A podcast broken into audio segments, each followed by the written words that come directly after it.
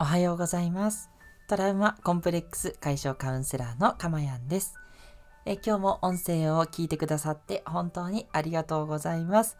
ね、お忙しいところかと思うんですけれども、ね、その合間を縫って、えーこの音声を聞いてくださるっていう方は本当にありがたいですし、もう本当に貴重な存在です。ありがとうございます。えーぜひね、あの私とね、きっと共鳴をしてくださったということだと思いますので、えーぜひね、そんなあなたにいつもいつもこう少しでもね、えー役立つような話、気づきとなるような話、そして癒しを感じていただけるようにをテーマにして進めていますので、ぜひね、短い時間なので、えー最後までお付き合いいただけたらとても嬉しいです。この音声を収録している日時は2021年12月18日土曜日の6時50分を過ぎたあたりとなっています。はい、えーということでですね、えーちょっと昨日の夜、えーはしゃいでしまったからか、えー遅い放送となっております。いえ気づいたらですね、ちょっと、えー起きるのが遅くなってしまって、ね、もう当初の放送予定の4時半から全然遅くなっちゃってますが、えー気にせずちょっとですね不規則な感じで進めていきたいと思いますので、えーすみません。聞けなかった方はぜひ収録で聞いていただければと思います。よろしくお願いします。はい、えー今日のテーマですが、えー意外、えーつまらないことこそお宝というテーマでお話ししていきたいと思います。えーなんでつまらないことなのにお宝なのかっていうことなんですけれども、えっと、この理由はですねそのつまらないって思っている自分の感情これの裏返しがやりたいことにつながるからですね。なんで自分がそれをつまらないとか退屈だとかいうふうに思っているのか、ね、その気持ちの反対がきっとあなたのやりたいことなんですね。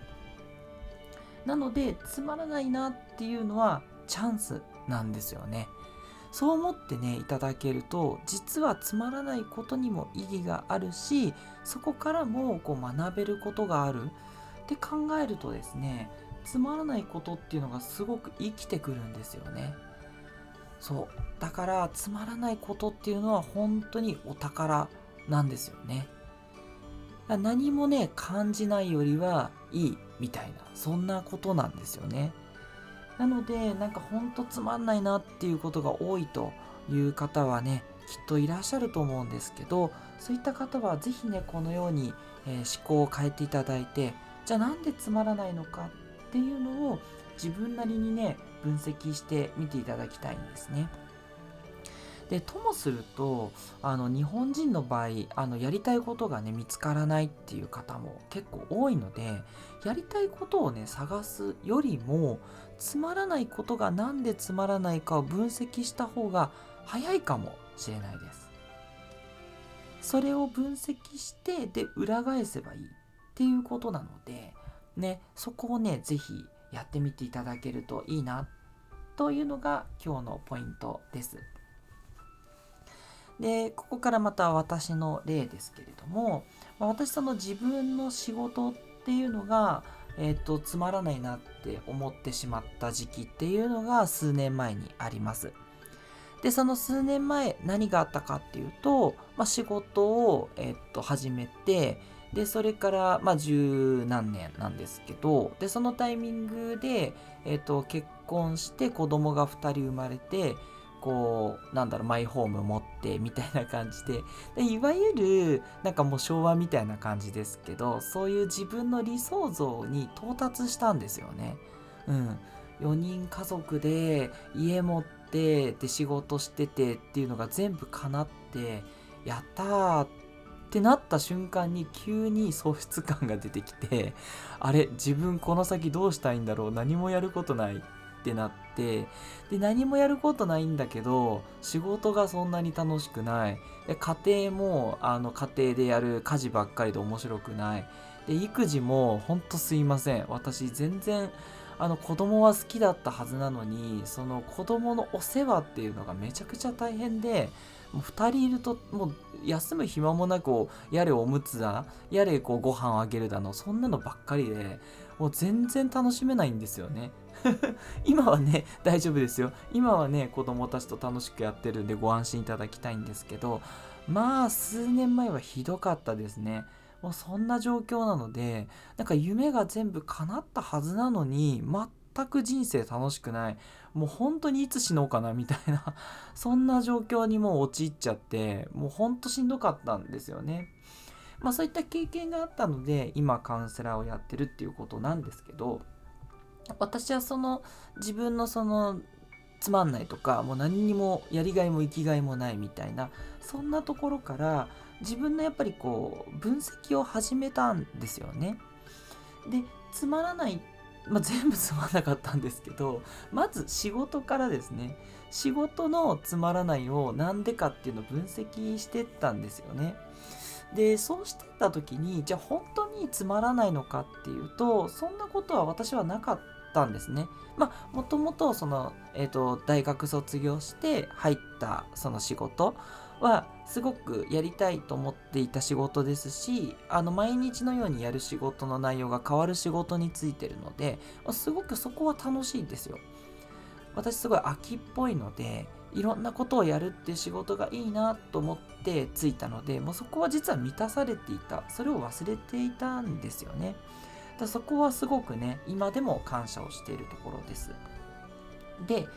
ただその中で自分がじゃあ何が楽しいのかっていうのねそうここをね是非皆さんも掘っていただきたいんですけどつまらないことの中に楽しいことがあるかもしれない。これをねまず探していただけるといいなと思います。もしかしたらないかもしれないですけどね。あるかもしれないと思って。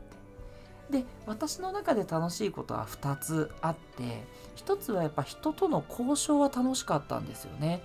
あのこれをちょっとやっていただけませんか？とかこれってもうちょっと安くなりませんか？と。まああのあんまりねあの好きじゃないって言ったこともあるんですけどただあのうまくいかなくてもいいって思えれば私的にはその人と話すっていうことがすごく楽しい。ことなんですよね。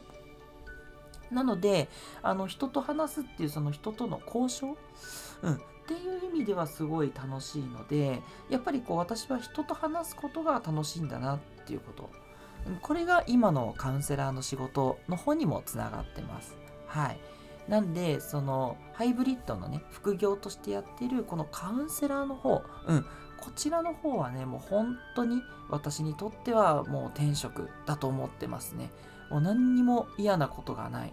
あのこうね、お悩みを聞いて、それを一緒に寄り添って、えー、少しずつ改善につなげていく。もうこれは本当何にも勝るこう喜びっていうところがあってもしうまくねなかなかいかないようなことがあってもでも少しずつやっていくこれがすごい自分にはあの合っていてやっぱその人と話すっていうところが楽しい。でそれはあのサラリーマンの方の仕事。でもその人と話す仕事はやっぱり楽しいって思えてるんですね。でもう一つ楽しいのは資料作りなんですよ。あもちろん資料を作ること自体はすごくつまらないです。全然面白くない。何かっていうと資料を作る時に私やっぱり没頭に入りやすいんですね。何度かお伝えしてると思うんですけど。この没頭に入ってるっていうのが一つまた私にとってのすごい快感だし喜びなんですよ。なんかこう我を忘れてガーッとね Excel とかね PowerPoint の資料を作ってる瞬間っていうのがあってもうその瞬間は本当に幸せなんですよ。うん。あやったなってやりきったなみたいなね。成果はともかくねその頑張っ頑張ってないです。その没頭して作ったっていう。そこが楽しくっていくらね仕事がつまんないつまんないって言っててもあ私はその人と,、えーと、交渉折衝することとか資料に没頭してる時間って楽しいなってことに気づいたんですよね。でそこからねちょっとずつその仕事楽しくなってその2つを中心にね今もやっています。でそれ以外の雑用的なところとかなんか経理的な仕事とかはやっぱり全然楽しくなくってそこはねあのどんどんいろんなスタッフさんにお任せしてます。そこはねえだんだん年が上になっていくとできることでちょっと若手のねあの皆さんは難しいかもしれないんですけどそれでもねあの前回の放送の通りあの、えーあなたのリソースは私のリソースっていう感じでね、えあのどんどんあのジャイアンのようにでも優しく、えこれやってくれるかなっつって全部ポイポイって振ってます。それでいいと思ってるんですね。ただその代わりあの交渉するのとか得意なので他の人がそういうの苦手だってやっぱりそういう人も多いじゃないですか。なのであの交渉ごとは積極的に引き受けてあそれ私やりますよとかね。うん。そんな感じであと資料をガーッと作るところとかを引き受けたりとか。そんな感じであのギブアンドテイクでね自分の好きなことだけを引き寄せていくっていうこともねできると思いますので、ぜひね、あの、もうどう頑張ってもつまんないってこともあると思うんですけど、ぜひ見直しをしていただきたいなというふうに思います。はい。えー、もう一つ。じゃあどうしてもつまんない。もうどう頑張ってもっていう時には、何かね、楽しいことをプラスしていけるといいと思います。これはですね、私の場合家事なんですよね。家事がね、どうしてもハマんなくて。で、なんでかなって、これも分析したんですけど、やっぱりね、一番は毎日どうしても繰り返しなんですよ。もちろん、例えば掃除だったらもっときれいにしようとか、あの、ご飯作るんだったらもっと美味しいご飯作ろうって、それはするんですけど、だね、やったところで私的にはそんなにプラスにならなくって、やっぱり繰り返しにどうしても感じちゃう。これはね、どう頑張っても私は難しい。今でも っていうのがあるので、どうしてるかっていうと、もう家事の時間は基本的に、えー、音声の教材を聞いてます。はい。要は、家事をするんではなくって、私にとっては自己投資の時間なんですね。自分が他の方のこういう音声を聞いて学びにする時間、ね、他の方のカウンセリングをしてる音声だとかビジネスをねやっている音声とかそういうのをずっと家事の時間に聞いてるんですよ。なので、えーと、そのついでに家事をやってるっていう風に転換をしてるんですね。これをね是非おすすめしたいと思います。どうしてもつまらないことでなんとかね楽しいことが組み合わされる。例えば音楽を聴きながら作業ができるとかね。もしそういったことが許されるのであれば音楽を聴きながらやると音楽を聴くっていうことを自分はしたいからやってるんだ。でそのついでにまあ仕方ないから手も動かすかと。そんな感じでねやっていただけると意外とねつまらないことも進み出すかもしれないです。で音楽の場合におすすめなのは音楽を聴きながらやるですけどでもずっと音楽を聴くんじゃなくって音楽を聴いていて、えー、もしね乗ってきたらそこで音楽止めちゃうっていうとまたね集中に入りやすいのでねこれおすすめですね。なので私のようにもうずっとお勉強の時間にして、まあ、仕方なくても動かしていつの間にか家事が終わってるっていうことをするか、えっと、音楽を聴くとか、まあ、耳系がね、ちょっとフィットしやすいとは思うんですけど、まあ、何でもいいかもしれないですね。なんだろう、アロマを嗅ぐとかもいいかな。そういうのもありかもしれないですね。あとはあのご褒美の用意もいいと思います。これをやったらご褒美が待ってると思うと、ご褒美のためにやってるんだと。だつまりそのつまらないことを、えっと、やってるんじゃなくて、その自分のやりたいことがあって、そのついでみたいな。そういう感じでやっていくっていうのがすごくいいですね。はい。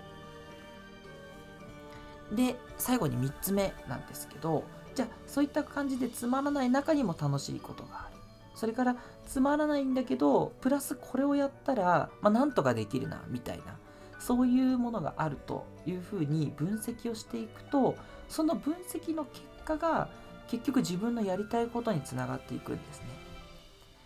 私の場合はその没頭しながらかつ人とこうお話をしながらうんっていうこと